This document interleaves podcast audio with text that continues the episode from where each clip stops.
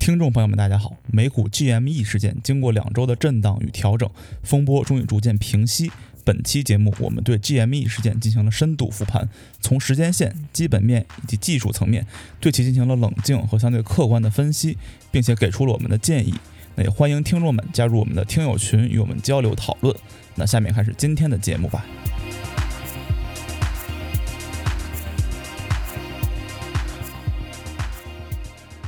Hello，大家好，这里是木九招谈，我是菩提，我是凯文，我是 Rookie。上一期那个我听了你们录制的那一期啊，然后讲到了 Rookie 去泰国的故事。Rookie 又去了趟泰国，变回来了是吧？终于回来了。哎，这这事儿我 我自己都不知道，你知道吗？就就算他是真的，你们告诉我如何满足他这个时间线，对吧？一周之内你要满足这个隔离，是吧？录制，anyways，真正的 Rookie 回来了啊！上一期工作比较繁忙，然后。比较凌乱个人，然后后来理了一理，现在就感觉有点上道了，所以呢，很高兴能参加这一期的啊 GME 的录制。先回顾一下，可以说美股有史以来最疯狂的一个事一件事情，对吧？可能是美股韭菜最疯狂的一个 一个期间。平时的美股之一吧，加个之一吧，之一对。平时美股你说疯狂吧？可能主要还是机构在做，这次是咱们韭菜终于。真正这个参与进来了，对吧？就是这个美股给我们感觉就是每年都有新东西啊，是吧？这一期是直接强强对话，是吧？你以为散户是一个弱者，但其实散户更强，然后机构被痛扁，哎，这故事非常励志啊！哎，对，呃，这一期咱们先讲先讲一下结构啊，我们想好好的把这个 WSB 这个事情聊清楚。对吧？然后我们也呃没有真的去追这个热点，我们是等它这个事情平息之后再录的，所以我们就永远追不到热点。这这礼拜热点就变成了一个另外的事情，就呃我们就不讲了。那我们也从那个听友群里面征集了一些意见，那我们会先聊聊一下群友的这些发言，然后。我们会过一下这个时间线，之后呢，我们会从技术的角度跟这个对社会的影响啊，对金融市场的影响这各个方面，呃，去做一些自己的评判。所以咱们要不先读个留言？呃，就先声明一下，我我们木九道堂的节目呢就不构成任何投资建议啊，就我们说的所有观点呢都是要么是科普对吧，要么是主播自己的观点。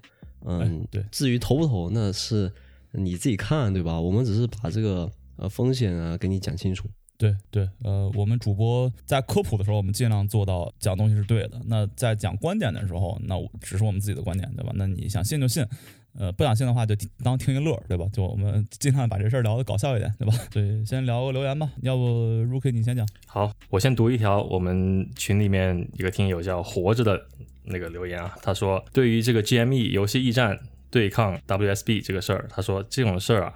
就证明资本家玩不起啊，也证明了我国政治制度的先进性和优越性啊。这个，这个我觉得说特别好，非常政治正确啊。我们国家就不会出现这种事儿。为什么美股总是这种翻车现场特别多呢？就是因为资本家们内心太脆弱啊，经历丢不起这面子是吧？被散户痛扁啊，被散户这个反 沽空啊，就是内心上已经过不去这个坎儿。我们国家就不会发生这种事儿，因为他根本没有这种机遇给你发。发生对吧？那没有这种像 Reddit 这种啊，美国知乎啊这种论坛上面的散户一起积攒力量，对吧？所以就很方便管理。主要是 A 股它个股有那个涨跌幅的限制嘛。对，而且我不知道我们国家能不能做空啊？做空是可以，可以做空吗？对，可以做空的。哦，可以做空是吗？A 股 OK。嗯，A 股我不太清楚。我也不太清楚。行行，那我再读一条啊，就是有一个同学叫 Rex 在群里问：哎，我如果发生这种系统性风险的话，那我们散户能做什么？啊，这个问题非常好，我也一直在思考这个问题，现到现在也没有一个答案。就是告诉告诉身边散户啊，我们一起做同样的事情，做空啊。对，散户从技术角度来说，我觉得能做很多事情，对吧？可以抄底，对吧？可以做空，但是我觉得从这个心态上。那散户能做最重要的事情就是把心态放平，心态放好，对吧？这个生命比一切都重要，对吧？所以，哎，我始终觉得散户应该团结一心，对吧？不管你在哪儿，就是攘外必先安内，对吧？我们先把内部自己关系搞好，我们再去对抗这个机构。对，这是一个美好的这个畅想。其实我觉得散户可以少花点时间在股票上，真的。如果你不是相关的从业者的话，还是多花点时间在自己的职业上。确实，对对。OK，那我来读一下那个咱们群里的这个硬核代表之一是吧？公孙同学，他发的很多言，我觉得都特别有价值啊。比如说，他说从去年开始，散户就狂买期权嘛，然后今年市场大部分期权是个人投资者交易的，啊、尤其偏好十天以内的期权，而机构的期权这个 expiry 呃到期日一般就普遍长一些啊。当然，也有 hedge fund 和一些高频啊在做一些奇怪的事情。然后他还说一个，就是去年油管有个广告特别火，那一上来就说，哎，stock trading is dead, everyone is trading option right now。他当时想举报他，后来发现 大家真的是都在 trade 这个。后来发现人家是给你提个醒，对吧？应该应该感感谢人家。对啊，对，然后我就想起来，我当时看到这个广告，我就觉得他妈傻逼吧。现在发现我才是傻逼，我操 小丑就是我自己。！WSB 撑不起我是吧？我傻逼。哎呀，我们挺有加入这个 Ready 的潜质啊。嗯、很逗，我们群也可以对吧？搞一个放的木有招谈。对，这我们群里就像公孙这样的大神同学特别多啊，就欢迎加入我们群，大家一起讨论是吧？哎，对对对，嗯，行，那这个留言读差不多了，我们这个进入正题啊，开始，我们先过一遍这时间线，然后然后再做一些讨论。这样，我先过一遍时间线吧。你要说怎么讲它呢？那肯定是时间、地点、人物，对吧？那时间就是从其实从去年十二月就开始了，然后到差不多今年一月底算平息，然后二月初算平息。当然，现在是属于这个暂时平息。WSB 这件事情应该是大概平息了。那明天会发生什么事情，我也不知道，对吧？那人物呢，就是我总结有三个代表吧，有有三个这个帮派，一个是多头。那多头这里面就有这个北美论坛 Reddit 下面一个 subreddit WSB，这个 Reddit 就像一个像什么百度贴吧啊这种东西，对吧？WSB 就是一个特别也不是知乎，我觉得是就专门讨论股票的一个一个小吧，有点像李毅吧这种。啊，对对对，那个吧名全称是 Wall Street Bets 是吧？赌博啊，对，Wall Street Bets 就是说这个华尔街就是一大赌场，我们进去赌博，对吧？它现在有呃两百七十万的用户，对吧？你想想这两百七十万，一人花一百块钱，这就已经足够是一个机构的规模了，对吧？所以还是非常厉害的。然后这多头为多头站台的还有很多名人啊，像什么 Mark Cuban 啊，或者是 Elon Musk，我我们的马一龙同志，对吧？还有那个 Chamath，呃，一会儿我们会讲到。另外一个帮派就跟多头相对的就是空头。那空头我们之后会去科普，它就是说股票跌的时候它赚钱，对吧？就跟多头是完全相反的。那空头这里面有两个最重要的机构，一个是香园，就是 Citron Research，另外一个机构是 Malvern Capital，就另外一个呃做空的机构。第三方就是这个券商，券商里面呃有 Robinhood 啊，像这种新兴的科技券商，还有一些传统的，比如说 TD 什么 TD Ameritrade 啊这种很传统，就相当于是银行自己搞的这些呃交易平台。大概人物就这些，然后地点其实就是华尔街跟跟 Reddit。嗯，还有一个 market maker，就比如说像 Citadel 这种。对对对，market maker，对他们 market maker 的意思是，就是说它这个 volume 大，对，中文叫做市场，就是 volume 大的时候它赚钱是吧？嗯，它都赚钱，就是它它相当于就是撮合交易的嘛，对，市场上 order 越多嘛，它赚的越多。它都是在赚钱。但是你可以说，呃，比如说它这个交易量大的时候，它赚更多的钱嘛。嗯，对，行，那时间、地点、人物咱们交代清楚了，过一下时间线，对吧？哎，这个事情一开始呢，是从二零二零年的十二月初吧。GameStop 这个公司呢，它是濒临破产，其实它的经营状况非常的差，因为 GameStop 就是一个卖电子游戏的一个门店，在国内我还真不知道有没有跟它对标的一个一个店，对吧？国内这个推行正版的时间比较短，你这话说的 这类还是有的，还是有的。我就记得小时候我家楼下就有一个卖游戏光碟的，是吧？没有名字的一家店。对对对对对，没有没有产业化可能。你们知道深圳有一个地方叫华强北嘛，对吧？我的 我的游戏都是从那儿买的，儿时的我从小打游戏，我真不知道游戏需要买，我觉得游戏就是免费的，啊，只是我不会下载而已，对对对我的问题。对，当当时就是你去逛书店，对吧？书店有顺顺带销售副产副产品，就是游戏嘛，它不会有专门的游戏商售那个售卖场。哎，对对对，GameStop 其实你可以理解它成为一个专门卖游戏的，就像书店一样的东西，但是它开遍了全美国。现在像二三十岁甚至四十岁的人，他的一个儿时记忆的一个公司，对吧？所以当他宣布破呃宣布他有财务危机或者有破产风险的时候，大家都觉得很惋惜。一月十一号呢，GameStop 这个公司它做了一些管理层的变动，那有一个这个这个 e-commerce 的。嗯，非常成功的人物，他之前创办了这个 Chewy.com。Chewy.com 是一个就卖宠物食品之类的东西吧，嗯或者玩具。他是第一个把这个宠物消费搬到网上运营，然后非常成功的一个公司。哎，把他呃请过来给 GameStop 做做相当于是 Board of Directors，所以大家觉得这个是一个非常强的利好，然后就开始涨，对吧？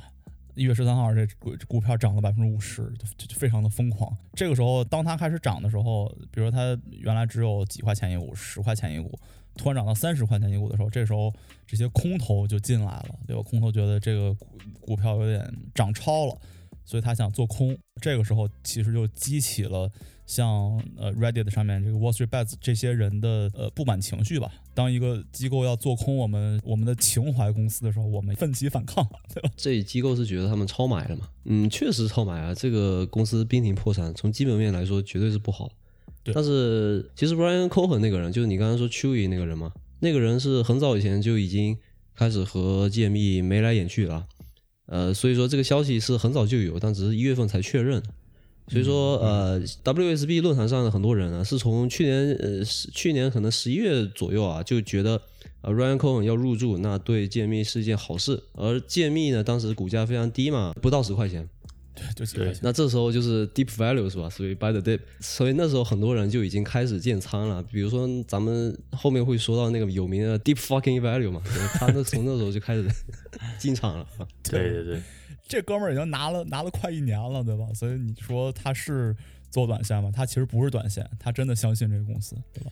对对，这里面还有个导火索，就是那个我们都知道，十二月份你刚才说是事件开始，对吧？当时因为我觉得是因为一八一九年一直在亏啊，然后去年疫情也雪上加霜，对吧？它这个沽空比例啊，就是做空比例直接达到百分之一百三十八啊，就是说你市面上这些呃拥有或者流动的这些做空单，除以你这平均每日的市场上的那个单子，已经超过百分之四十。就是说，你把这些市场上单子全清了，像 C 大调全清了之后，还是有百分之四十的单子在里面。所以说这个特别扯淡。然后那个这个时候啊，香源研究那个办创办人 Andrew Left 就说了一句很让散户不爽的话，就是说。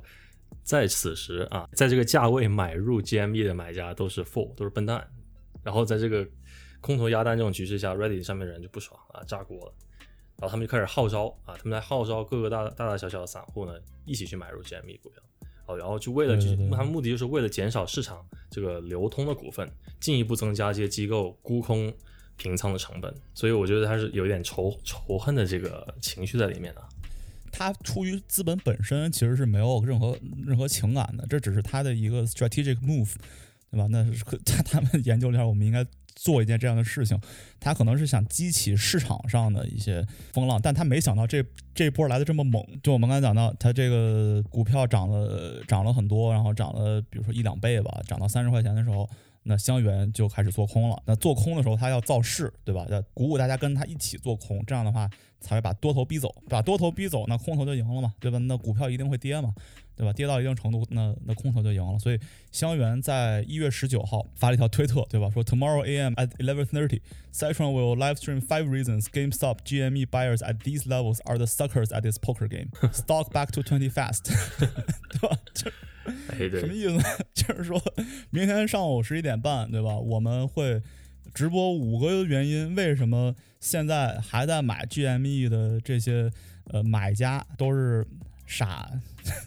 对，就是这意思。对，所以说根本原因 vs 直接原因啊，导火索。所以我觉得怎么说，必然的事啊，必然是没有什么偶然性。对，然后这个东西彻底就激起了这个 WSB 论坛上面大家的这个愤慨之情，对吧？我操，我们只是不想看到我们的这个情怀公司倒闭，然后你过来骂我们是傻逼，我操，我们能忍吗？你可以割我的韭菜，你可以让我赔钱，但是你不能侮辱我的人格，对吧？就差不多这意思。不是伤害，不能伤害我的情怀，我的 对，理想。伤害我的情怀，就不能他妈又让你赚钱，然后你还骂我，对吧？我不能忍，所以大家就开始买嘛，开始就是煽动啊，然后呃，马上第二天直接就涨了十块钱，涨到四十二块五毛九，当天呃币市已经就是飞到六十五块钱。那时候我的感受，我的直观感受就是，我操，这已经疯了，对吧？如果假如说我是那个多头，我现在已经从十几块钱涨到六十五，我现在绝对跑了。嗯，对，对，对，就已经非常疯狂了。到这个 pre market 就是开市之前的交易，这个呃，它已经涨到九十六块钱了，就将近一百块了。过了几天之后，二十六号，这个马一龙同志出现了，对吧？马一龙同志说，如果它涨到一千块钱，就在火箭上印 GameStop，对吧？就是 真的 to the moon。而且马一龙发推特说什么 Game Stonk，Stonk 就是表情包吧，就是哎 meme。对，什么意思呢？就是说 S T O N K 啊，就是有点像 stock 吧，S T O C K。对他故意拼错对，对，故意对，故意拼错意思就是说，不懂股票的人都要觉得这个股票会涨，是吧？就是说这个股票一定会涨啊，要火箭那样升空。对，就这个世界上对股票有两种这个单词可以讲股票，一个是 stock，一个是 stonk。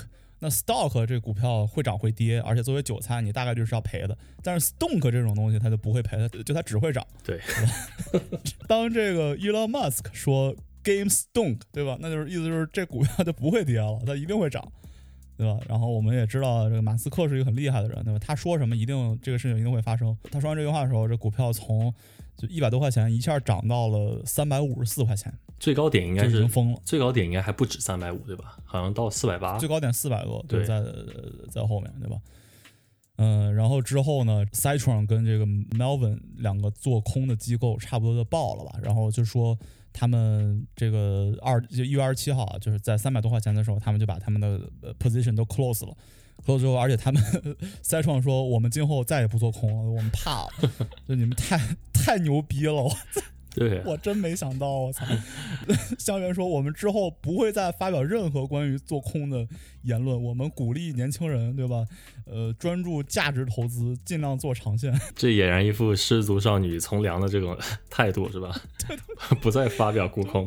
我再也不乱说话了，对吧？对，对冲基金，你刚才说那个 Melvin Capital，它一月份资产损失百分之五十三啊，然后它已经沦沦落到这个需要这种大机构去注资才能活下来，所以这个时候 Citadel 跟那个 Point Seventy Two 这两个公司就伸出援手啊，注了两点几个 billion。对，对我觉得 C 泰道跟 Point Seventy Two 可能是想趁机就是拿就拿一波 Melvin 的呃股权，还是对对对，就是这意思我。不太懂。不，我觉得呃，Citadel 它的 position 我们也不知道啊，它是不是浪了揭秘呢？是不是？然后用浪揭秘赚来的钱去注资这个这个 Melvin，我们这个说不好是不是？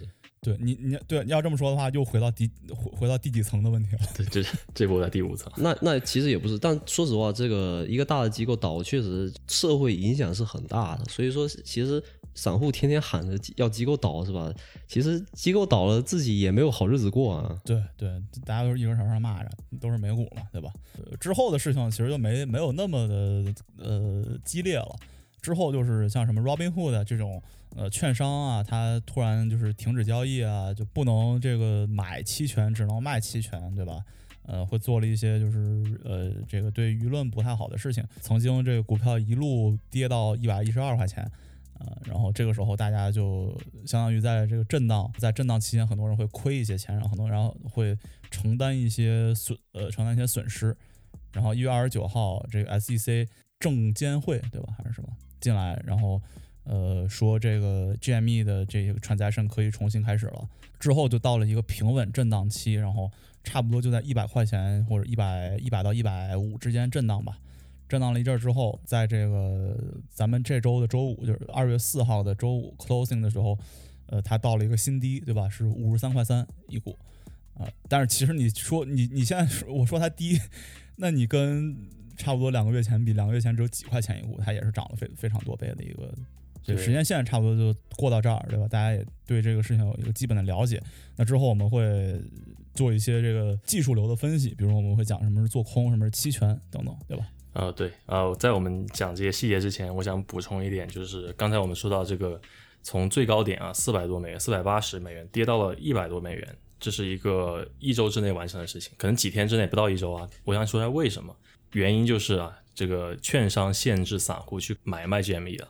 那这个为什么会去限制呢？它等等，嗯它限制的是买卖期权是吧？对对正股吧？没有没有，shares 也有。对了和期权，就是哦为什么去限制？为什么去限制买入期权呢？其实因为股价上涨之后，这个资金很多都是涌入到这种认购期权里面去的，对吧？有人去对做一些什么末日 call，就是这个行驶价很远很远的末日 call，对吧？然后你很多资金大量这个扫入这些末日 call 里面呢，那么大量资金在这个期权市场上进出，那机构面临着很大的资金存款压力，就是我们所谓的 capital reserve。因因为我们都知道，一个金融公司如果它没有 capital reserve 或者不稳定之后，它是没办法，就是它从 regulation compliance 那一块，它就没办法去去做它的那个基基本的 operation 了，对吧？基本的运营了。所以说，这个时候多家券商就必须去限制这个 WSB 的股的期权期权交易，从而也同时限制了股票交易。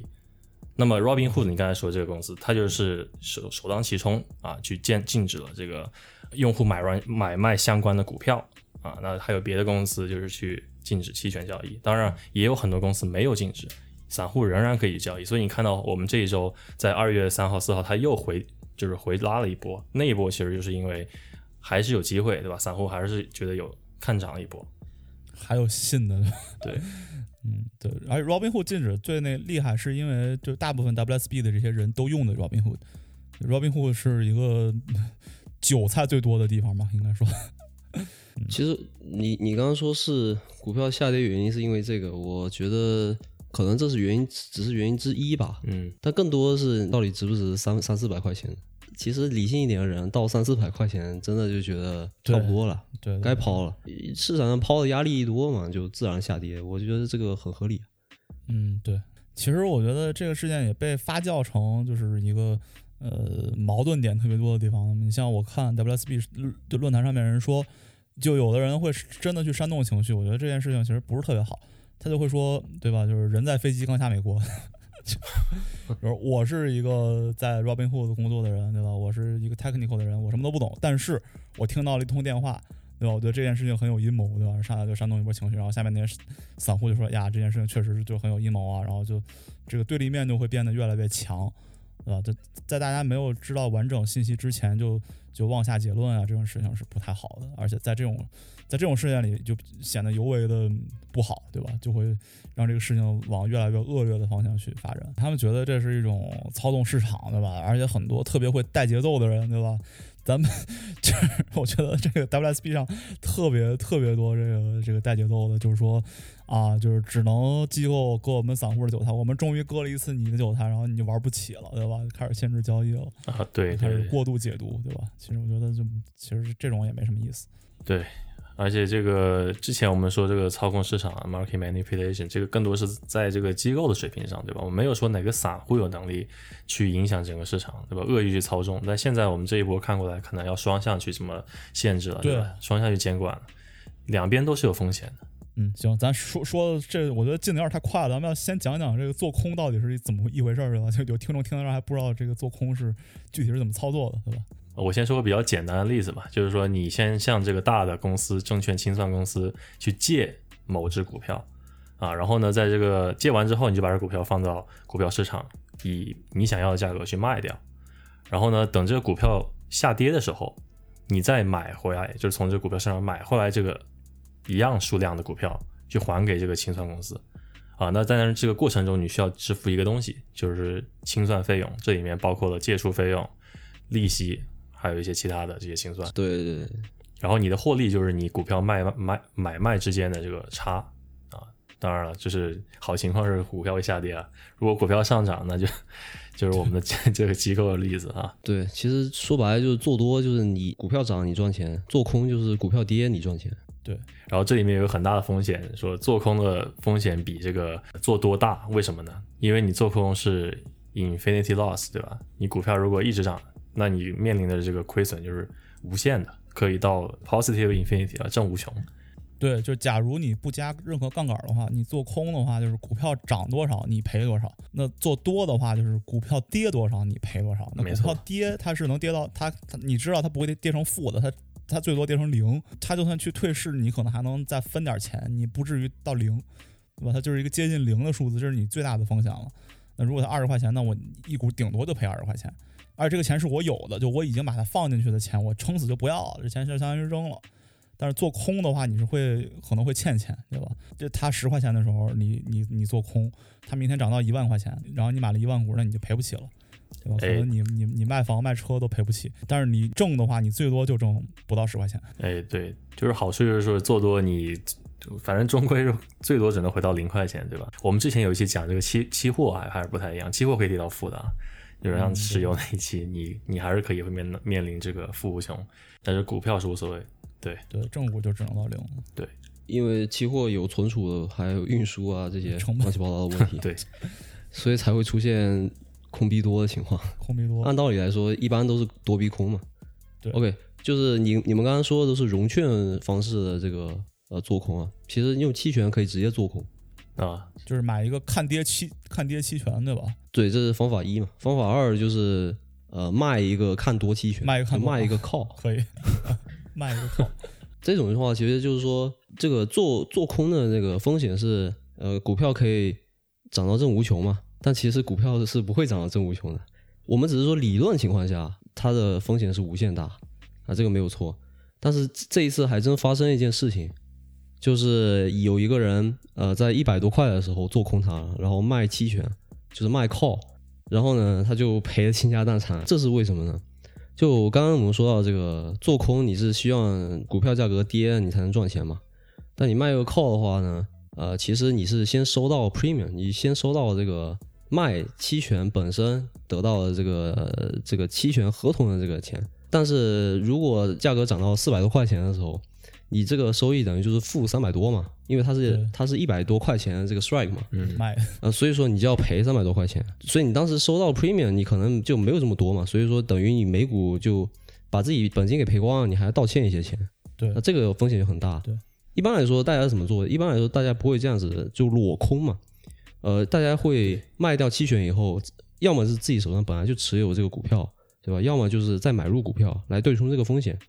对对但是它是裸空嘛，它裸空的话，就是说他手上没有这个货，但是他到期的时候价格那么高，他还要去用那么高的价钱把这个东西买回来，再以一百多块钱卖给他，那不就亏大了？用一个具象的理解，就假如说我是卖这个矿泉水瓶的，对吧？就我仓库里没有，但是我先卖你一百万矿泉水瓶，对吧？我咱先把合同签了，签完之后等交付货该交付货的时候，我发现矿泉水瓶的这个成本涨得巨高，我根本根本买不起了，但是我还得交付货，对吧？所以我现在就相当于是就就没了嘛，就对，所以说你像如果机构去做空的话，他就不太可能去裸空啊，所以大不了大不了价格真的涨那么高是吧？我赔钱也就是把我的货出掉了而已，那不会说我把本金赔光了还要道歉钱。对对，就是说一般最多见的最多的情况是 cover，你在做空这个期权的那个情况下，你要同时去买入一个它的股票，等于说去 hedge 它的风险。等会儿我们会在这个科普期权的时候再再细聊。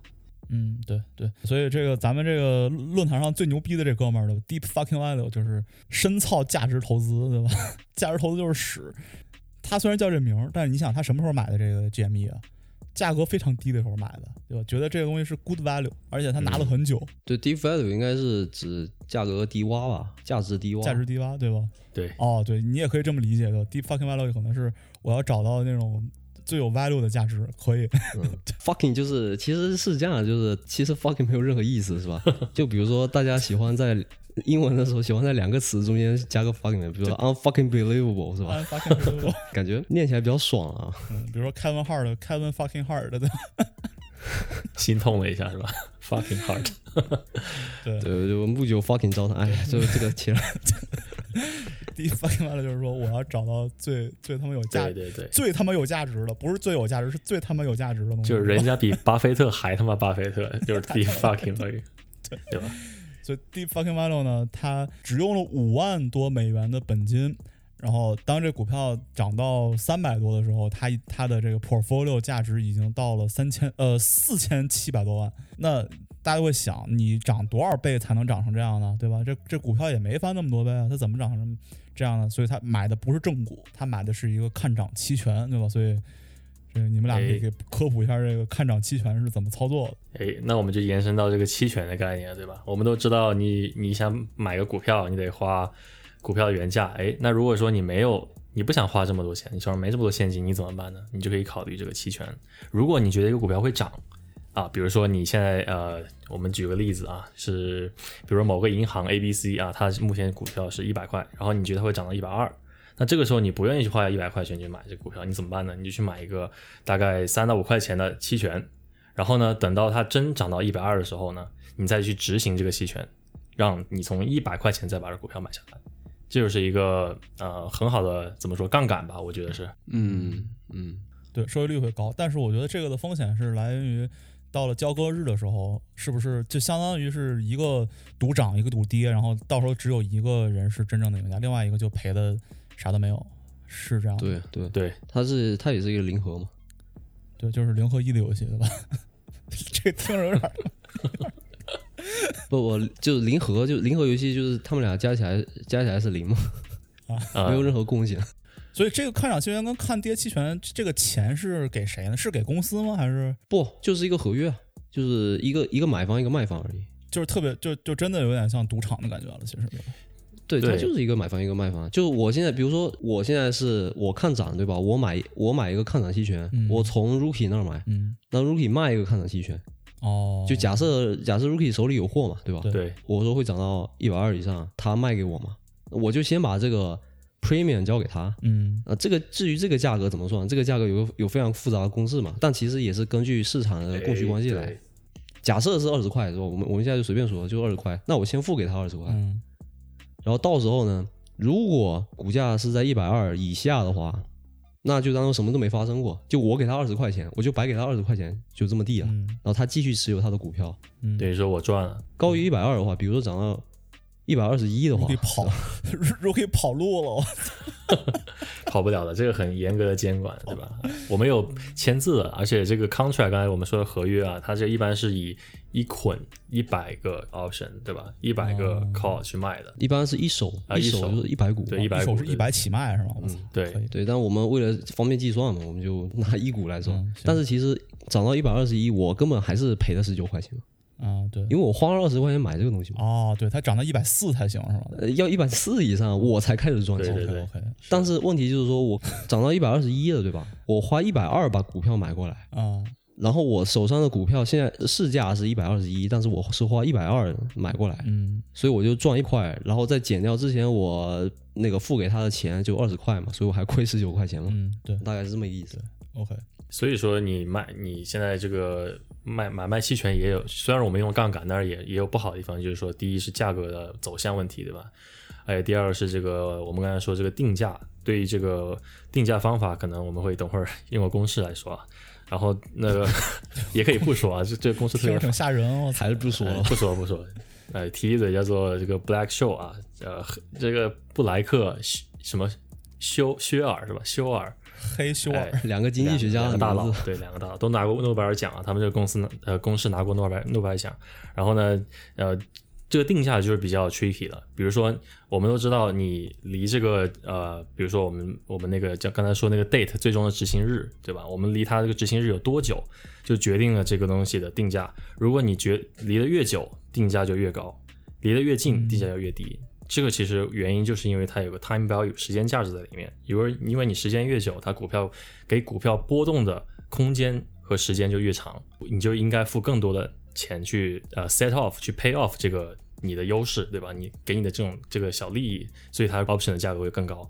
那么这两点你就会决定，呃，其实期权也不是那么好上手的，毕竟你要有很准的这种预测能力，还有对于这个期权本身的价格承受能力，你才能去玩这个东西。对对，这个毕竟是个杠杆嘛。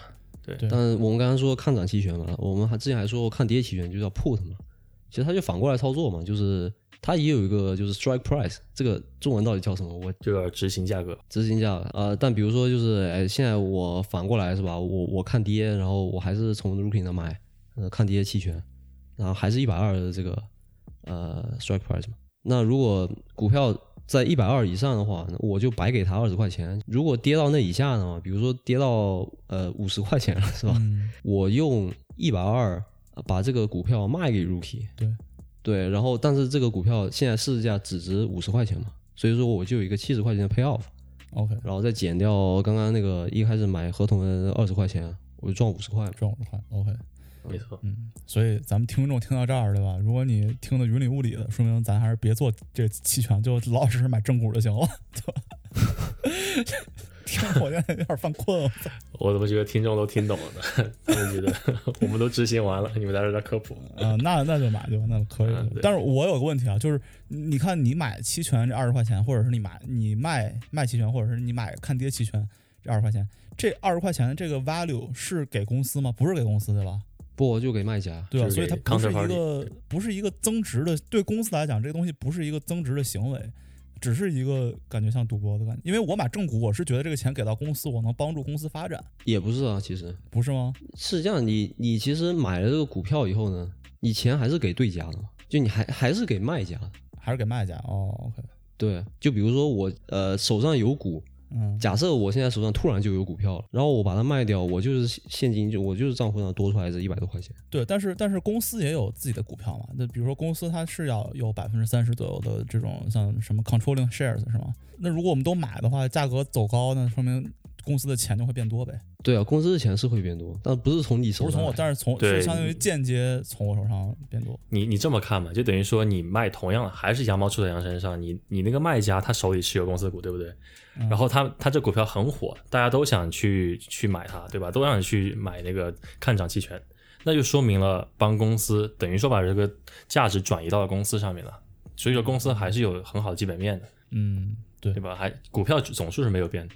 OK，所以这么说的话，其实买买 call 跟 put 跟这个买正股也没太大区别，只是一个风险更高，一个风险更低而已。就是 call 和 put 只是建立在股票本身的基础上衍生出来，所以叫金融衍生品。啊、derivative 对，OK，就是你 IPO 的时候嘛，IPO 就融资嘛。那你 IPO 的时候，比如说我们去买它的股票，那这个钱就呃公司收着了嘛，是吧？但是呢，之后呢，这个股份就在市场上自由流通嘛。况且是这样，公司有流通股，但是它还有一些不流通的股票嘛。另外呢，就算流通股这个呃价格上涨了，那它整个公司因为有资产负债表，资产负债表是一定要配平的嘛。那你这个呃投资者收益也增高了，资产也随着增高嘛，那你就有更多的钱用来商业扩张嘛。嗯，我想还想补充一点，就是期权还有一些交易的策略啊，就是比较复杂。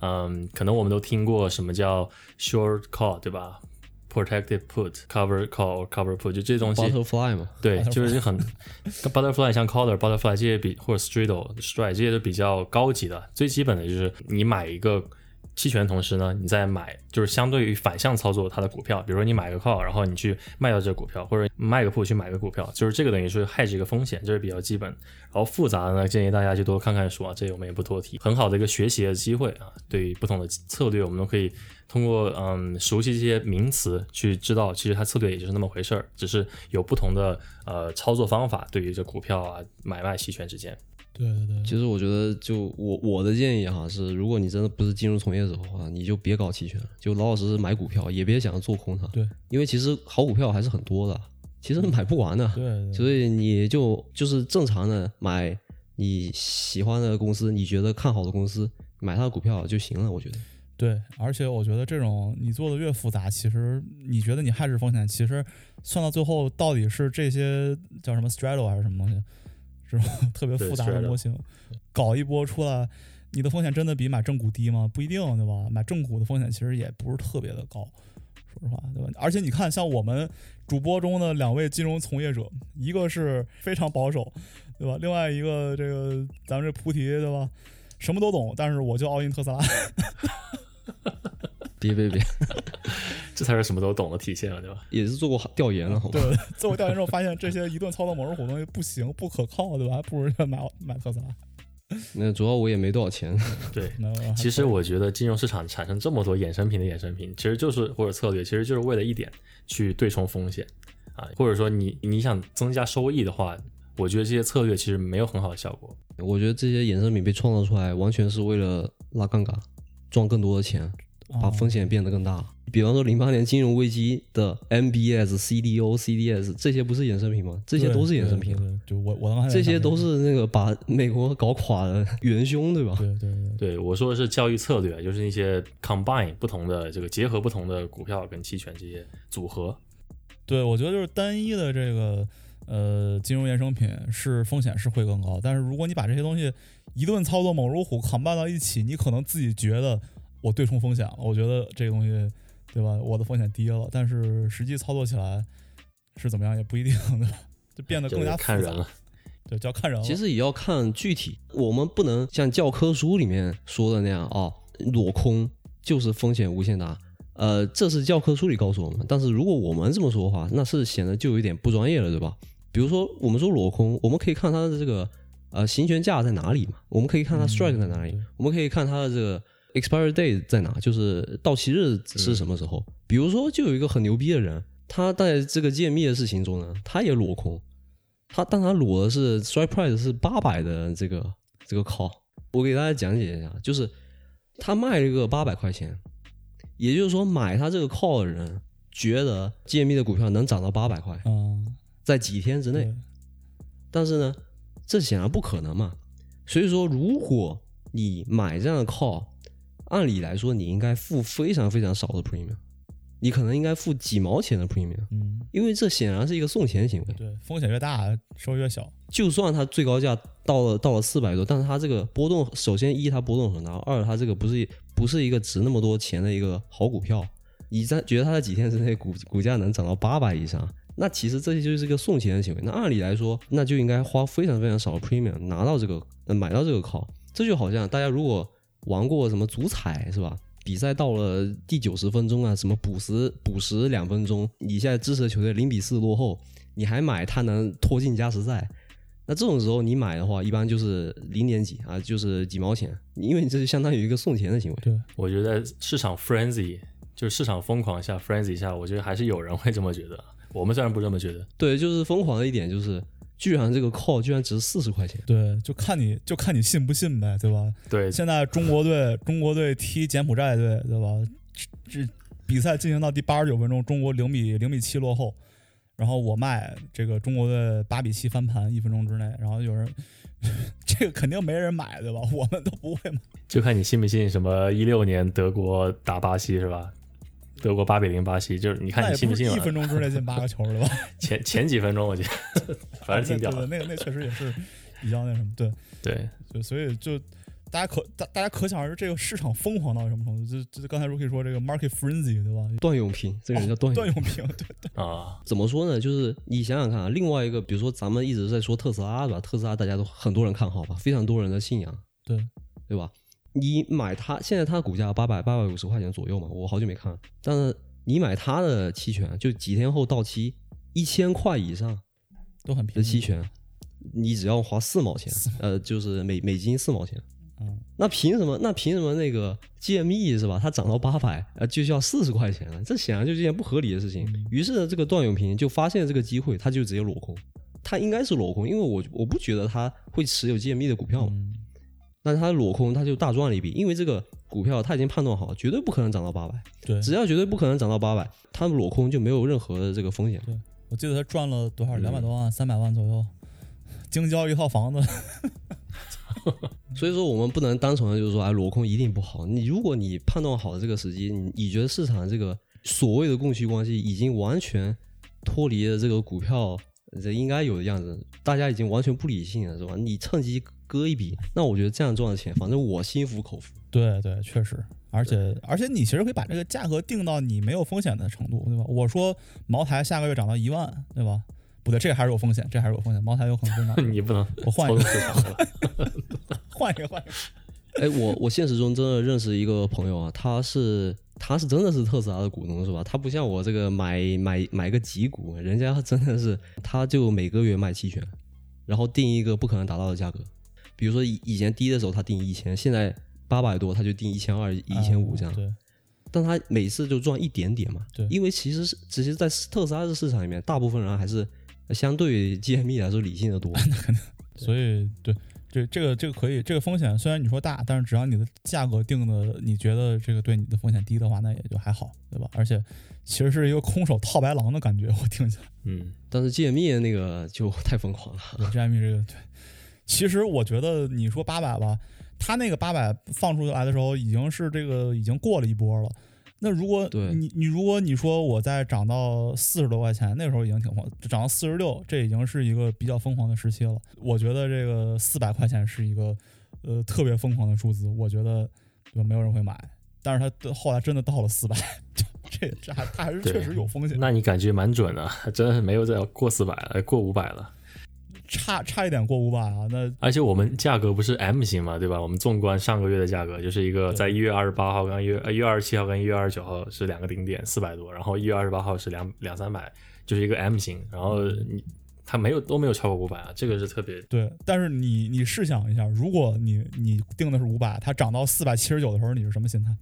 是不是心态有点崩？但其实就算定的是五百，如果是你是裸卖裸卖定的是五百，你涨到四百多也无所谓，真的，因为就算它涨到五百五十块，你也就亏五十块钱而已，哎，对，确实，对对就其实还好。对你也不是亏五百，你是亏它那个上面的东西，对吧？就是对因为其实真的价格并不是说真的可以到无限大，只是说在图表上，在数学上是可以达到无限大，嗯，但是毕竟这个股票又不是数学嘛，是不是？对，美联储印的钱是有限的，市场上就这么多钱，对吧？说到这个 short squeeze 问题，对吧？呃，short squeeze 那是另外一回事啊。short squeeze 的意思就是说，呃，逼空啊，但这个好像不太好听啊，所以它所以中文里面又发明了另外一个词叫嘎空，好像。嘎空，嘎的一下逼空，嘎嘎空还没有逼空好听啊。哎反正就是 short squeeze，对吧？之前我们其实讲之前讲期货的时候，我们讲过一次空逼多，但是这种情况，但这种情况其实不常见啊。更多的情况下还是这个 short squeeze，就还是呃这个逼空，呃，还是嘎嘎空，对吧？嗯，OK，这是为什么呢？因为做空这个机制问题，所以做空的人最后还是要把股票买回来的。对，就除非他手上已经有股票了，不然的话，他就是还是得把股票给买回来。嗯，那到时候到到期日的时候呢，其首先做空的人希望股票往下降，这样才他才多赚钱嘛。对但是他又要买回来，其实这里面本身就是一个悖论，对，因为你要买回来，这是这是又是一个上升的，你要买回来，首先得有人卖，对吧？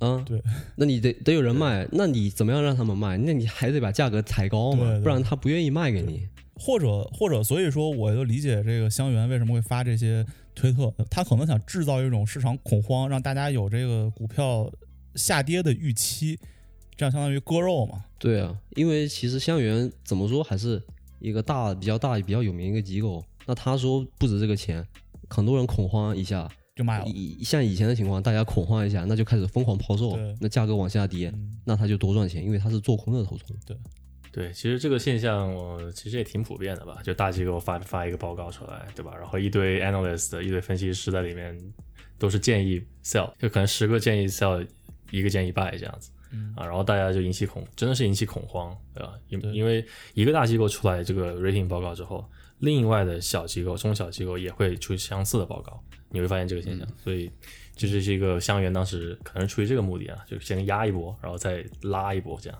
anyway，就是做空的人，他是有到期日手上必须要有货这个义务在的，嗯，所以说他就有压力嘛。对，假设他手上已经有，但是说实话，多少人会手上有那么多的 GME 头寸？就是这件事情开始之前，所以说他们到了到期日还是要去买。嗯，那其实对于手上有货那些人来说，那么他们就可以坐地起价。你你着急，我不着急啊，我这个货大不了就烂在手里，但你是必须要买，所以我就坐地起价嘛，把这个股价抬得很高，那他们做空人就亏很多钱，所以这个就叫 short squeeze，对吧？我们就不说它的中文名了，是吧？short squeeze，对，这个东西呢，呃，会出现的几个原因，对吧？我们可以讨论一下。我觉得首先，机构做空它做空的太多了。之前群里有人发那个 short interest 嘛，就做空的头寸已经百分之一百四十了，嗯，做空的头寸比它流通股还多。对，那这件事情其实其实就很不合理，因为你看别的很多公司，基本上来说做空可能都百分之五、百分之十这样，它百分之一百多。那这个事情其实就给它 short squeeze 造成了一个呃先决条件嘛。对，就是这些机构，大家会知道这些机构到时候一定会来，会需要来买买货的，对吧？嗯，那他觉得空头比多头还多，那一定空空头到最后是呃不会所有空头都能买买得到货。那我们作为多头，我们其实心里特别的有安全感，对吧？我们可以对啊，不理他们。就我们大不了就是股票烂在手里而已。哎，对，假设比如说我现在是那个空头，对吧？然后你们俩手上都有货，嗯，呃，然后我到处借，对，是吧？我从 Rookie 那儿借了七十股，假设现在只有什么木九端还有一百股，对吧？我从 Rookie 那儿借了七十股，我从凯文那儿又借了五十股，嗯，那到时候我从谁那买回来呢？因为我借了一百二十股，对。就根本市面上的流通股票都没有那么多。再加上我俩还都不卖，我俩商量好是说咱俩都不卖，多少钱都不卖，啊对吧？看看他能看看他能到多少钱，对吧？对啊，当然这是一个简化的例子嘛，是吧嗯，？对，哎，我发现这个好好听一点的说法是那个扎空啊，哦，不是扎嘎空，是扎空。好像那个闸，好像有些人念嘎空，我也不太清楚。嗯，这是比较对我来说，我就是逼空是吧？OK OK，但其实它是一个充分条件，也不是一个，但是不是一个必要条件，还是我说反了。反正就我的意思就是说，不是因为它空头头寸大于一百百分之一百，所以它必定会造成这样的结果。因为其实是历史上也有一个著名的例子啊，就是这个 short squeeze 的例子啊，就大众汽车嘛，哦，对，我在零八年的时候，大众汽车当时它的做空头寸是多少呢？它只有百分之十。那不是很多，按道理来说，这是一个非常小的数字，对对不对？但是还还是造成了逼空的结果。大概啊，我们这个事情说多了能说一整期节目，但是大概就是说，当时那个保时捷，保时捷买了他们百分之七十几的头寸，嗯而大众呢，因为德国的一些特殊的法案，德国政府持有大众百分之二十的股份，而且这是不能动的，所以这个东西加起来你就已经百分之九十几了，那剩下的头寸不到百分之十，而做空的头寸呢百分之十，所以说它跟这个做空的这个头寸的绝对值没有关系。是分情况讨论但是到真正到了到期的那天，就大家就发现，哇做空的人没有地方买这个股票，嗯保时捷不卖嘛，是不是？但是后来反正经过这个各方的调解，最后保时捷还是卖了，但是空军就遭受了很大的损失。对对这个事情，我还看过这个新闻啊，可能我们看的是一个频道。对这个事情特别有名，我我知道很多这个财经的 YouTuber 都说过这个事情，具体的这个呃时间线啊什么之类的。但是他总的意思就是说，其实 short squeeze 的情况跟那个 short interest 呃这个这个绝对值的大小没有关系嘛。嗯，就跟跟相对就是看市场上流通的股票有多少，跟你 short 的这个头寸有多少，这个比例比较关系比较大，对吧？其实就是看当时的战略，因为如果要是要是不在德国，要是没有德国没有那个大众法案，政府不是说一定要持有大众百分之二十股票的话，那这个这个 strategy 就不存在。嗯，对对对确实，对，就是那个政策引发血案嘛。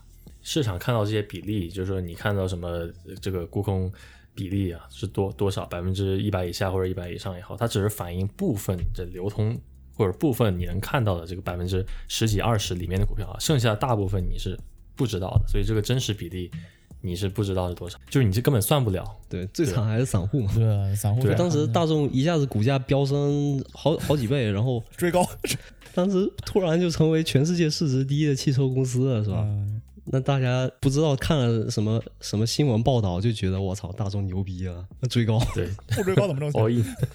然后那个这件事情结束以后，那就被狠狠的宰了一波。对，因为你想啊，这个交易量是一一直都有的，所以一定有人在最高点入场。一定有人，他只要有成交，就说明有人买，对吧？对啊，然后你跌下来的时候，一定有人在这个这个时候卖出嘛。如果上涨时候追的人跟下跌时候卖的人是同一个人的话，那就说明这个人割肉了，对吧？就相当于把他留在了山，留在了山峰上。反正就是，就我社交网络上是有幸存者偏差嘛，只有赚很多钱的那些人才会发出来，嗯嗯，让大家觉得是吧？我们要 YOLO，我们要 all in 是吧？什么？我看那个 WSB 论坛上天天就是说，I took my dad's lifetime savings，我我把我爸的什么什么一生的积蓄都拿出来 YOLO 这个 GME 这个股票，然后后来我也不知道这个哥们儿怎么样了，是吧？嗯，YOLO，那那时候很很疯狂啊，就是你在各大其他类型的 App 上或者网站上，你都可以发现 GME 的声音，就说都是用大写的啊，英文大写，Do not sell GME 啊，YOLO，，Hold forever。他们不是会有什么什么 什么 diamond hand 嘛？就是你要拿这个股票拿到 forever，hold hold it forever。啊，对对，如果你卖掉了，就是一个 gay beer 什么的。那 SH 嘛，就是 Stronghold。后来觉得 Stronghold 都不够 strong，必须是 Diamond Hold，Lock in，对吧？然后说 直接上钻了。WSB we got this，我 we have to stand together，我们坚定的站在一起哦。不知道这些人现在心态怎么样啊？有没有崩掉？就我就怕这些东西不一定都是散户在里面发帖，你知道吗？有可能他们机构会不会也进来？首先就是那么大的交易量啊，就就是上周那个峰值的时候，七亿美金左右的那种资金流动，散户加起来我觉得没有那么多钱，嗯，对，所以说你看他们的交易量就知道，不可能全是散户在里面。嗯而且如果全是散户在买的话，那么也就是说卖的全是机构，那么机构凭什么在这事情之前就持有这么多的 GME 的头寸呢？嗯所以说，就是你买的时候一定有卖方嘛，就是这个交易是一个是一个双向，一个是一个 two side 的一个东西，嗯所以你买有买一定有卖，一定是有机构参与买，有散户参与卖，反正都有。对其实说到这个做空，我觉得现在很多人在讨论嘛，做空这件事情到底是道德的嘛？就它会给市场产生增益效果嘛？你像之前这个伊朗马斯克啊，或者是陈麦特这种曾经做过创业公司的人，他们经历过自己的公司被做空的这种风险，呃，这种时间、这种时段，对吧？那他们就非常痛恨做空，觉得做空的人都是相当于是没有道德，对吧？内心阴暗，对吧？为了挣钱，这个不顾一切的这些人。所以你们俩觉得 做空这件这事儿到底道不道德？我觉得啊，就是你在股票市场里面谈道德没有任何意义，你知道吗？对，我觉得就是现在说的好嘛，就是 behavioral finance 叫做行为经济学、行为金融学里面提到了。你说这种所谓的情绪啊，你这道德理念，这其实都是投资者最容易犯的错误。就人家就是利用你这些点去痛扁啊，就是去榨干你们的这个钱包。所以要保持一个非常理性啊，对对头脑在里面。对啊，而且你就算聊道德，那做空这件事情道不道德？我觉得它是有，它是有一定积极的社会影响在里面的。如果没有做空机构，像浑水这样的，那大家是怎么发现这个瑞幸的咖啡的那个？对对对对对对，是这样的，是这样的。包括当时还是挺心痛的事情，就是国内那个 A B 是 X Y Z 还是什么那个幼儿园，你们新闻看到红白蓝还是什么？红白蓝，对对对，那个新闻不是后来那个暴跌之后，然后有人大量的 A 股股民往里面去 buy the dip 嘛，就是抄底嘛，就我就觉得这个是非常违背伦理的一个事情。确实，我当时看的非常生气。但是这个东西，你说股票市场会管吗？监管会管？对，所以但是这种事情，你这种事情发生的时候，呃，你就会其实心里希望空头能赢，对吧？所以空头在这种事情上还是有有积极作用的。就就抛开这种情感不说，那我觉得我那天看了一个观点，我觉得还可以，对吧？他什么意思呢？就是说空头，呃，做空这件事情，或者空头机构，它只是加速了这种比较烂的就已经坏掉的资本，加速了他们退出市场的进程，对吧？不然的话，它在市场里烂着会烂很久，股票慢慢慢慢慢慢跌，跌到几毛钱，然后到最后退市，那可能是一个非常长的一个过程。那空头如果它做空的话，它能让你在比如一个月之内让你退市，让你没有，对吧？那只是加速这样一个过程，其实是增加市场效率的，在某在某些情况下是增加市场效率的一个机制，我觉得这个观点还可以，也也也也有点。或者我们不要说那么极端，就是要非要让这个公司退市，对吧？就只是说做一个 correction，哎，对，就只是让它的价格回到它该有的价格，对，确实，让大家就是头脑冷静下来，就不要老是觉得凭着股票去，呃。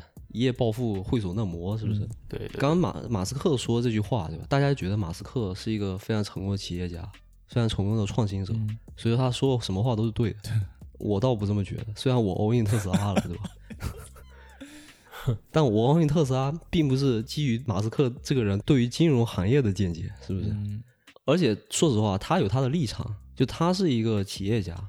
他有他的立场，他肯定不希望被做空。对，所以说他说那句话也无伤大雅。但是大家听着就算了，就我觉得为什么要信呢？是不是？做空这件事情就是一个非常非常合理的一个机制，你有做多就有做空嘛。不然的话，所有股票大家一起涨，所有资产都是泡沫，泡沫还越来越大，那就完蛋了呀，是不是？就像以前咱们讲过的郁金香一样，是不是？就没有任何道理。但是就是需要一些做空机构出来，他们做了他们的非常扎实的这种基本面分析。他们做了他们的那个调研，那这个股票就是不值这么多钱，是吧？我觉得这个就很合理。对，对，确实，对，包括那个 ARK 嘛，就是靠了特斯拉就是翻了很多倍那个那个基金嘛，凯蒂乌女士是吧？她的观点就跟我一样，当然，当然这个这句话说的有点奇怪，是吧？但是就是说，她的观点也是，她和伊隆马斯在基本所有问题上都达成了一致。但是唯独呃，马斯克说这句话他不同意嘛？嗯，那马斯克说啊，凭什么我们能 short 股票，啊，凭什么能做空？这这句话他就不同意嘛？对对，是吧？所以说其实大家都有自己的立场。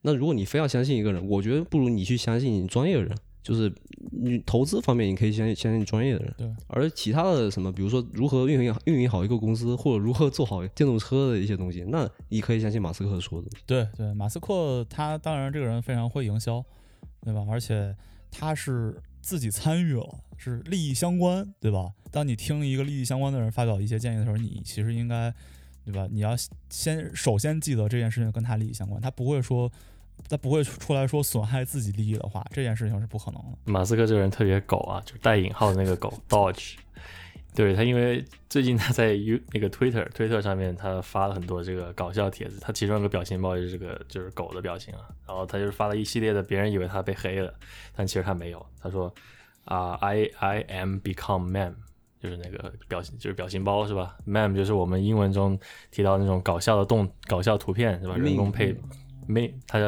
meme 还是 meme？他说 I am becoming，首先语法就错了，然后下一句就是 destroyer of shorts。就是说我你们谁敢 short，我把你们都给毁灭了，是吧？我现在已经是一表情包了，对吧？我现在不是人类了。对，所以我想说的是，这些东西它这个你当笑话看一看，对吧？你不用觉得他推特方面上面发的都是真实的，当然新闻里面可以看到很多真实的。而且现在马斯克开始就是开始开始有点有点就是什么都敢说的意思，对吧？我其实觉得，哎，其实有点跟他之前不太一样了。那现在都开始说什么嗯叫大家买狗币，对吧？这个 Dogecoin 从几对，从几厘钱涨到五分钱，我靠！我觉得，哎，对，就是就是，我就说他的狗就狗在这里嘛，他发表情让大家去买狗，发了一个对 就侧面去影响。对我，我觉得马斯克就是大家也不要以为我们是在踩他，就不是这个意思。就是我只是说，因为他其实不是一个金融从业者，所以说他讲金融相关的发言的时候呢，肯定有自己的立场在，嗯，这其实没有什么问题。我觉得，如果我是一个公司的老板，我也不希望自己公司被秀肯定。要为自己站台。对啊，对对啊，这个就是一个很正常的一件事情嘛。包括我们之前凯凯文一开始说那个强骂死是吧？嗯，还是咱们的校友大学的，我这名儿一听就不吉利。对，他也出来说了，为这个多头的这些散户说了很多话，是吧？嗯有道理是有道理，但不能就是说，因为他说这些话，你就觉得做空是件不道德的一件事情。对对，这些人其实他们都是你你说那个 Chamath，他是早他虽然是早期 Facebook 的呃高管，呃早期团队的核心成员，对吧？但是他现在可不是了呀，对吧？他不是站在一个呃 non-profit 的一个角度，不是站在公益角度出来跟你跟你聊天的呀，他是 the social capital 的这个 founder，对吧？他他自己有资金的呀，对吧？那你怎么知道他他投了啥，他没投啥呢？对啊，对于他们来说，他肯定不希望整个市场做空的事情更多嘛。那万一他投的那些被做空了，那他不是对啊，就傻逼了嘛？是不是？对而且它这个 capital 是一个像 VC 一样的东西吧，或者是对他的对 VC 它 VC，所以那他他因为他不能做空，那他他当然希望所有人都做多了呀，对吧？大家一起涨不开心吗？对你可想而知，他是个 VC，他一级市场是吧？他管二级市场的东西 干嘛呢？是不是？对，就是你永远不要信这个风险资本家说的任何一句话啊，因为我们都知那道这个那也不能你不能完全就听个乐儿呗，对吧？就我的意思是，我的意思是，VC 它首先它能成功或者上市的概率本来就很低，嗯对吧？你十个公司百分之九十要被淘汰掉的，只有一个有有那可能。所以说，他们很多人说的都是从自己的利益角度去出发。对对，VC 的其实它 VC 的 mechanism 就有点像，比如说我投十个公司一百块钱，一人十块钱投，投完之后我知道可能百分之九十要挂，对吧？但是上市的一个公司能让我这一百块钱变成一千块钱，那我就赚了十倍，哎那就那一百倍。十块钱变成一千块钱，对吧？资本赚了十倍，对，资金总是在那儿嘛，对吧？看分配怎么这个这个蛋糕该怎么切的问题。对对对，对，还有另外一个就是被口诛笔伐，就是 Robinhood 这个限制交易事件嘛。这个就是说，其实大家就是要其实要理解几个概念，就是说，就比如说我们现在就是对于我们这代人年轻人来说啊，因为科技很发达，是吧？对于我们来说，买股票就是点点手指头，买入买卖出，就这么简单的一件事情。那是因为背后的科技已经造福我们，就是方便了我们。其实一开始的时候买卖股票是什么样的？就是在一个交易所里面，大家扯着脖子喊什么借密呃二十八块九毛九毛五有没有人要？二十八块九毛九有没有人要？就是扯着脖子喊，跟菜市场没有任何区别。这个中间就牵扯到很多利益方，就你是买方，然后你从对方买买股票，那对方就是卖方。那中间呢，你不是说你不是直接跟卖方交流的，大家可以想一想，你买股票的时候，你到底知不知道从谁手上买的股票？你根本不知道啊，是你的 broker 把你的这个 order 发发给这个 market maker，就做市商嘛。对然后 market maker 去找对方，就是有卖，就是卖家，卖家也把自己自己的这个 order 发给发给自己的 broker，然后 market maker 去撮合这个事情。嗯 market maker 嘛，就顾名思义，就 make market happen，是不是？例例子就是怎么说，我们叫英文也叫 call，啊就是跟我们的 call option 是一个东西，但是它全称应该叫 call auction，就是售卖啊，拍卖拍卖，对。他就是说你很多人出价，对吧？然后打电话 都是打电话，然后呃买方出价最高跟卖方出价最低的，哎，达成一个交易。哎所以当时就很乱啊，那个现场我还看过一个视频，就当时比较古老的画面，就是每个人都在说自己的话，然后你都不知道是谁在说谁的，然后结果他们还达成交易，就很神奇。对，这是最早期的这个菜市场最早期的交易员 操盘手。对，对，以前都是各种打电话嘛，没有停的那种。呃就 trader 是帮客户做事情对，对，就是我帮你买入卖出这样子。嗯那真正就是撮合交易是 market maker，就比如说这次的 Citadel 是吧，也被骂得很惨。换做咱们加拿大比较熟悉的，就五大五大行自己都是 market maker。market maker 和 broker 这两个 party 并不一定一定要分开，有的时候可以合起来。嗯加拿大就是就你你用 TD 开个户，你可以你可以实现股票的买卖嘛，那它就是一个 broker，，TD 也是 market maker，但它本身也也也是 market maker。对，因而且说美股跟国内的股票可能不太一样，因为我我对国内买卖股票不太了解，但是美股是有很多很多通道，这些这个背后的那些东西呢，我们其实都没有参与的，都是 broker 和 market maker 帮我们搞定的这些事情，嗯。就其实是挺复杂的，所以说对他们来说，他们每笔交易不是要收你这个 commission 嘛，对，手续费嘛，那就那他就是去补贴他做这些事情啊、呃所带来的这个 cost 嘛，所带来这个成本嘛。嗯因为现在这个呃订单量这么多，它其实就是那个 technology wise，就是在技术层面上来说，它要非常快速的把很多很多人的订单然后整合到一起，然后发给 market maker，嗯这个都是在几秒钟之内实现，非常快。你其实你你打开手机买个买个股票，几秒钟就给你 fill 的了。嗯但是其实背后是经历了非常多道程序，呃，非常多的 party 参与其中。还有个东西叫 clearing house 嘛，那就是清算。就 market maker 是撮合交易的人，那清算的人是干嘛？就是他必须保证买家能得到这个他想要的这个 security，就是资产，而卖家呢一定要能收到钱。但是其实我们古代啊，就是或者说以前就是比如说我们看什么黑帮片，都是什么一手交钱一手交货。你在股票市场中，你怎么可能一手交钱一手交货？你都不知道对方是谁，那就要这个 clearing house 来来做这些事情。所以说 clearing house 它有很大的风险嘛，因为有一方 default 就是买方或者卖方其中有一方交不起钱或者交不起货的时候呢，那这个风险就很大。所以说就是呃监管需要 clearing house 呢放很多的这个 cash deposit 在那儿来对冲风险。当市场这个 volatility 就是市场这个波动变大的时候，或者个别股波动变大的时候呢，你就要放更多的 cash 在那儿，才能对冲这个风险嘛。风险这个东西怎么理解它？就是说不是说这个坏事情一一定会发生嘛，但是它有这个 exposure，这个 exposure 这个词就很重要。我觉得 Rookie 对此肯定很很有这个感触嘛，风险敞口。你就想它变成变成零就最好，是吧？就不是就好就类似一个像类似一个保险一样的东西，不是说一定会发生很坏的事情，但是有这个几率在那儿。当这个几率变大的时候，你就要放更多的钱进去。所以说当时因为 GME 的这个波动性呢，那个上面的这个 NSCC 对吧，就是 National National Security Clearing 什么 Corporation 嘛，这个清算机构就要求要求这个 Robinhood 放更多的钱。是吧？Robinhood 其实它这个很厉害，就是这个话可能大家不爱听，但是它很厉害的点就是说，它既是一个 broker，它又是一个 clearing house，它自己做了个 clearing house。那厉害，对对对，其实国内朋友们如果听到这个 Robinhood 不是很清楚的话，你就想想国内的这些清算机构，比如什么老虎证券这样子，他们也有自己的这种结算行啊，clearing house 英中文就是结算行。然后我们加拿大其实也有啊，加拿大刚才说美股那几个交易所嘛，加拿大最大两个交易所 TSX Toronto Stock Exchange，还有那个 NEO N E O 啊，这个两个是比较用就是比较多的。NEO 就是 The NEO Exchange，啊，他们也应该也有自己的这个开发出来的那个 clearing house。一开始其实我自己也觉得好像是感觉被阴谋论洗脑一样，就觉得好像是不是 Citadel 是吧？给这个 Robinhood 打了个电话，说你现在打个电话，但其实这样的行为绝对，这个行为就太幼稚了，这个行为绝对会被罚死。可能性太低了，违法了嘛？就其实事情的真相，我觉得应该就是他官方发出来那个声明，嗯，就是因为他有这个 T 加二这个 collateral 这个要求嘛，就是你要在两天之内把这个清算给完成。对，那其实就有很大的风险嘛，嗯这边交不、这边交不起钱，或者那边交不起货。反正就是说，在风险越大的时候，你要放越多钱进去。当时 NSCC 要他们放三十亿嗯嗯美金，然后 Robinhood 哪来这么多钱呢？是不是？对，最后什么协商了半天，好像降到七亿还是十几亿。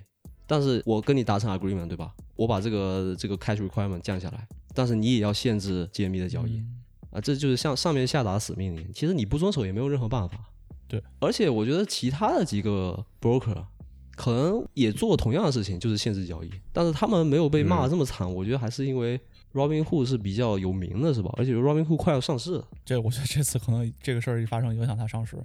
它如果没这事儿的话，Robinhood 上市会是会被大家买爆的一个产品。对，但其实呃，其实说实话，就是这些 online broker，就比如加拿大也有 Wealth Simple，对吧？对其实他们都是通过技术来方便了我们。对，因为股票交易本身就不是那么简单的一件事情，对买和卖中间有那么多的 party 参与，有 clearing，有 settlement，有 execution。对，不只是股票，ETF、option 对吧？ADR 还有那个最近很火的 crypto 对吧？数字货币都是在上面。就是我们交易的时候，我们老觉得我们就动动手指的事情，而且我们就觉得我们不可能去交不起钱或者交不起货嘛，就不可能去做那些金融欺诈。对，但是总有人会去做金融欺诈呀，嗯，因为市场这么大，这么多人那世界上，是的，所以说对于他们来说，一定有这个风险存在嘛，那他们就必须得管控这个风险。就算他们不想管控这个风险，监管也会让他们管控这个风险。这就说到菩提的老本行了，FCRM 啊，Financial Crime Risk Management 了。这不也是你的老本行吗？啊，对。其实我觉得这个事情发展到这个程度呢，当然我们说的观点都是特别不能说特别，就比较客观吧，对吧？我们会就是更深挖一层去说这件事情。我个人觉得这件事情还是就我们做的事情还是比较好的。那但是其实在这两三周的舆论环境看下来的时候，我觉得很多人他明明知道后面的 mechanism，明明知道后面的机制，他大概率是摸摸的门儿清为什么这件事情会发生，但是他没他没有选择去呃去客观的讲，他会去煽动对立面，对吧？说啊韭菜就赢了一次，你们就不干了，对吧？这个伊朗马斯克在内的一些人，对吧？而且伊朗马斯克还接受采访说。呃，如果现在有有人拿枪指着你的脑袋，你就眨两下眼睛。就这种话让，让真正对这个呃金融市场了解不深的人，他真的会把这个情绪带带动起来。我不相信伊朗马斯克他他搞不清楚这后面的这些机制，他是懂的，对吧？但是他选择这样去，哎，反正我觉得就是在这件事上，这个所谓的 KOL，所谓的名人出来没，并没有给大家起到特别好的作用。嗯，洗脑就完事儿了嘛，对吧？输出价值观，有时候对有时候大家都是一种一种舆论的时候，就不太好意思说另外一种声音嘛，对对，是 确实会被骂得很惨。所以我们非常勇敢的。呃，其实每个人说话都有自己的立场，我相信每个人说话都是有自己的立场的。对，其实不存在对和错嘛，是不是？小孩子才论对错嘛，是不是？那对于那反正对于我，我是做风险的人，Rookie 也是做风险的人。那对于我们来说，风险这件事情虽然它不是很酷，但它很重要。就大家聊风险，我知道大家聊风险不喜欢讲什么 risk management，而且我们也存在鄙视链的底端，是吧？就是真正赚钱那些啊，那才是大佬，是吧？风险那些人好像就哎赚不了钱，还要花钱养你们，哎，没什么意思。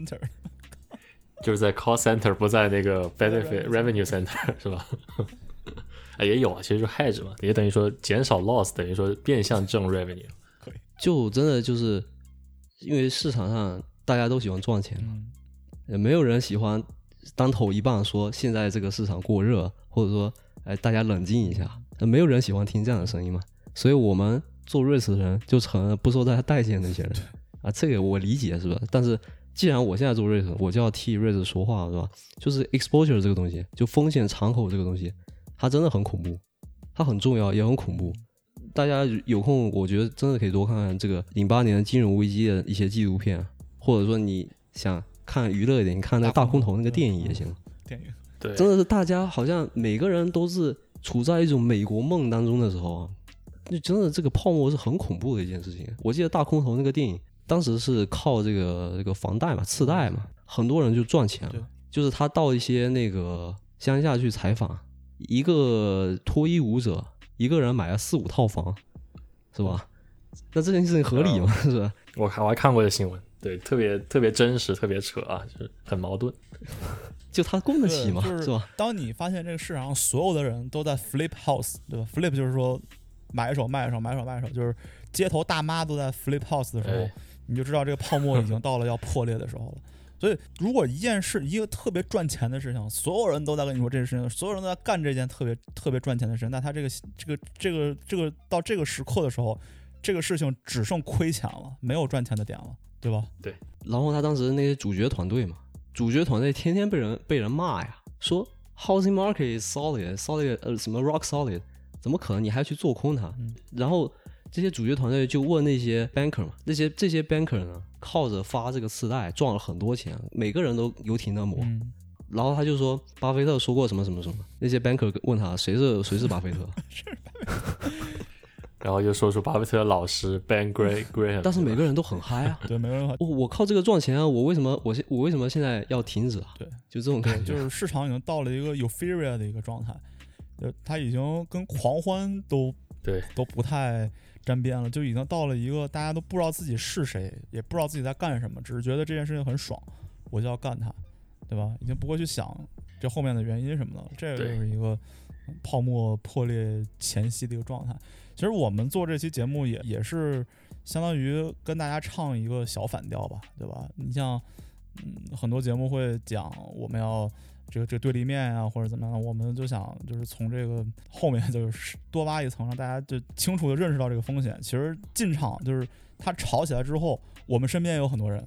对吧？也没很多人，就我们身边有一部分我们的朋友 在炒起来之后进场了，那他最后真的挣到钱了吗？其实没有挣到多少，对吧？或者还有很多赔的。对，而且还得很痛心的告诉你，哎，我没有挣到，然后当把它当成故事来说出去，对吧？所以我觉得是金融市场很很有个共通性，就是说它这个 euphoria 它会影响到别的 sector，就是说，比如说你像一六年末那个科技股的暴增，对吧？带动了房地产的房地产也是那时候暴增，我觉得他们是有一定关系在里面。就是说你钱都往往里住，那你放一边在这个科技上面，放一边在 real estate 上面，你你就总是想着去赶上这波车，其实这不是很理性的做法，对吧？我们建议大家就是说，你还是要多去读一些行研或者说股研这些报告，然后你去做出自己理性的判断，不要跟风市场。啊，不要像一六年末的比特币的两两万美套跌到后面的五千美套这一波、啊，太傻了。只要你能 hold 的，对，现在 different story 啊。当然，很多人就赶鸭子下架了，对吧？啊，下架对吧？他就把它卖了，他也没有 hold 到今天。对对对，追涨杀跌，对吧？高点买入，低点抛 抛售。对，哎，我还想补充一个，就是刚才说到那个 risk management 的重要性，对吧？我想说，就是从零八年那个经济危机啊。GFC Great Financial Crisis 之后变得最重要啊，金融市场可不可以用最重要来形容它的重要性？因为大家经历过 loss 之后，都会变得很抗拒风险。在今后接下来十十二年中啊，如果没有疫情，我我就会觉得还是等不到一个 bubble 去 break 的这种地方，因为我们的 risk management 做得非常好，而且 risk management 也带动了很多这个量性量化分析，就 quant trader 啊，他们的模型，他们都基于在这个，都是说白了都是去基于在风险管理上面去写出来的。去衍生出来的模型，所以这个是意义，就是对于这种呃 systematic trading，对吧？机器交易或者说这个 high frequency trading 高频交易都是很基本的、也很核心的一个东西。没有高频交易的话，你像现在很多股票涨到一定程度，突然跌一下，对吧？然后我们有朋友就分析，这可能是触发了某个交高频交易的一个 metric，然后它就会会卖一波，会会调整一下，对吧？其实这个你从长远看来的话。可能是有一些积极影响的，对吧？那可能它会 让这个股价更稳定，不至于泡沫产生的太快，对吧？对，就真的你回到刚刚那个 Robinhood 限制交易一个问题，对吧？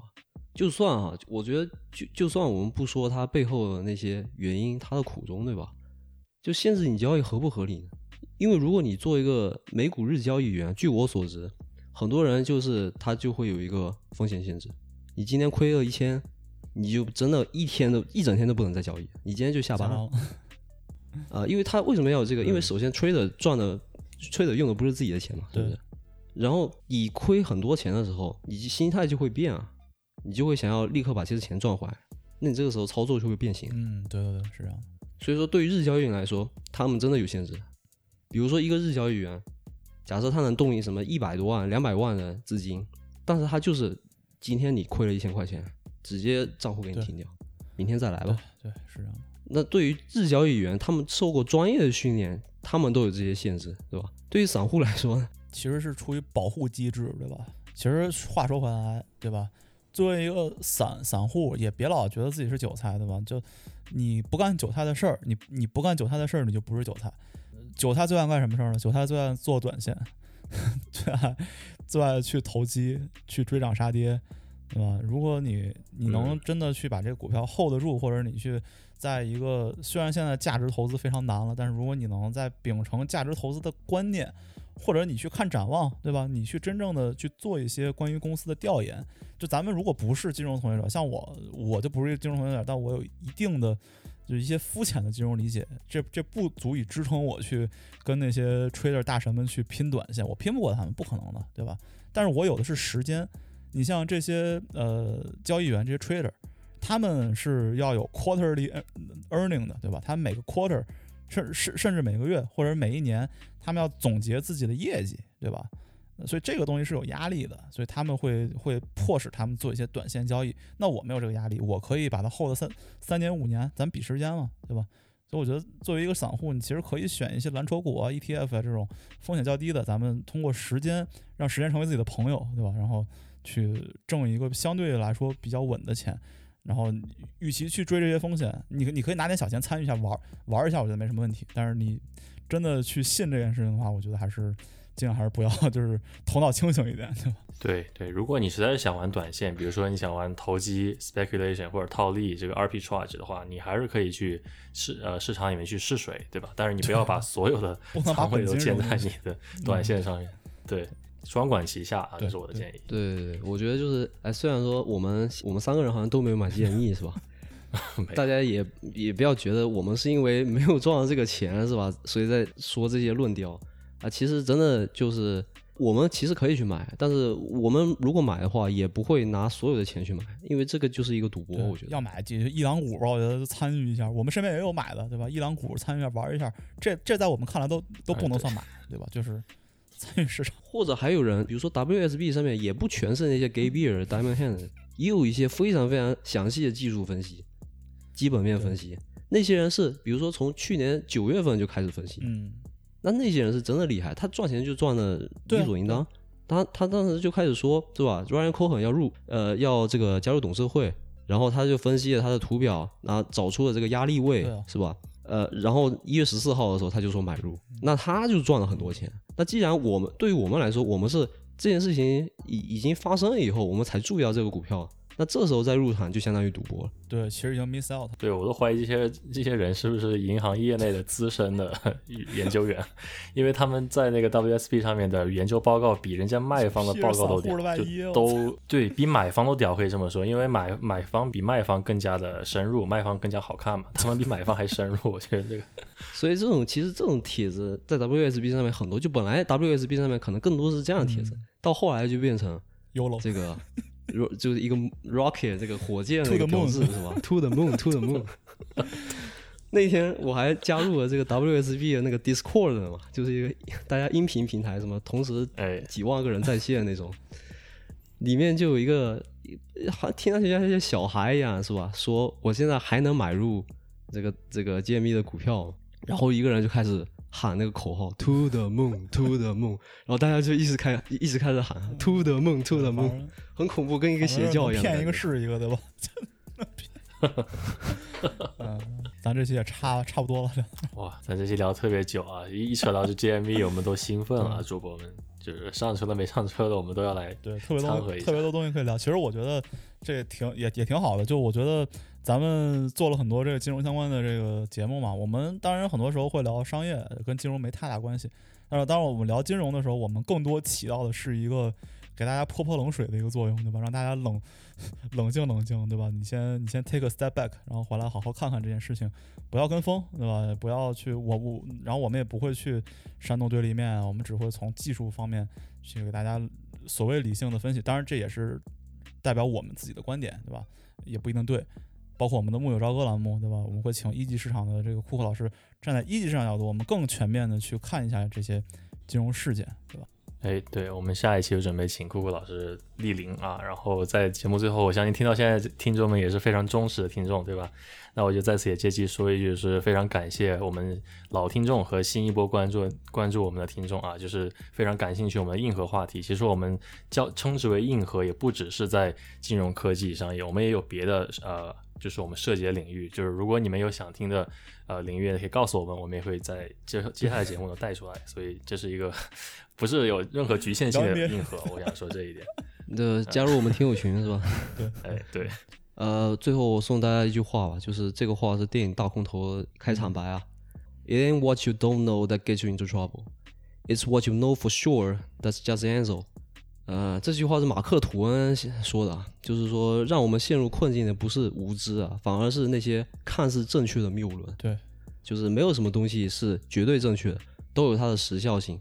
呃，反正就是这样，就是希望大家冷静判断，特别是在这个全民炒美股，大家都闲着无聊在家是吧？总是有各种各样的热点跑出来的时候，其实我个人的建议呢，反而是我觉得可以脚踏实地一点，就。多在自己的领域啊，就自己的专业。你工作是干什么？你还是多花点时间干工作。就是看盘可以看，但是不要影响到自己本职工作。这个话可能就没有那个说股票那些 UP 主、YouTuber 说的那么激动人心，对吧？但是我觉得还是有时候还是要冷静对。，冷静一点。就其实我听另外一句话也说的挺好，就是如果你在自己本职的工作内都赚不到第一桶金的话，你不要不要奢望在二级市场能赚到你的第一桶金，对吧？你的专业领域你要先从这边赚到第一桶金，那二级市场只是你去对冲一个通胀风险的一个一个工具而已，不是你的本职工作。对，不要把第一桶金这个东西急功近利化了，就是它其实是你的本职职业积累出来的第一桶金。你说别人家大佬第一桶金，他们也是通过自己的销售，通过自己的人脉，对吧？去去赚这一桶，他们也是自己的专业啊，也不是第二个专业。所以说，我们还是要保持一个比较谦卑的、比较务实的心态去看待这个 first bucket of gold。那希望大家这个新的一年对吧，马上到这个，对，对咱们先给大家拜个早年嘛，对吧？祝大家新年快乐，对吧？哎，对，新年快乐啊！又是一年新年了啊，好不容易熬过一年啊，对，希望龙年大家一起赚大钱。那咱们这期就先到这里，跟大家说再见，拜拜。拜拜。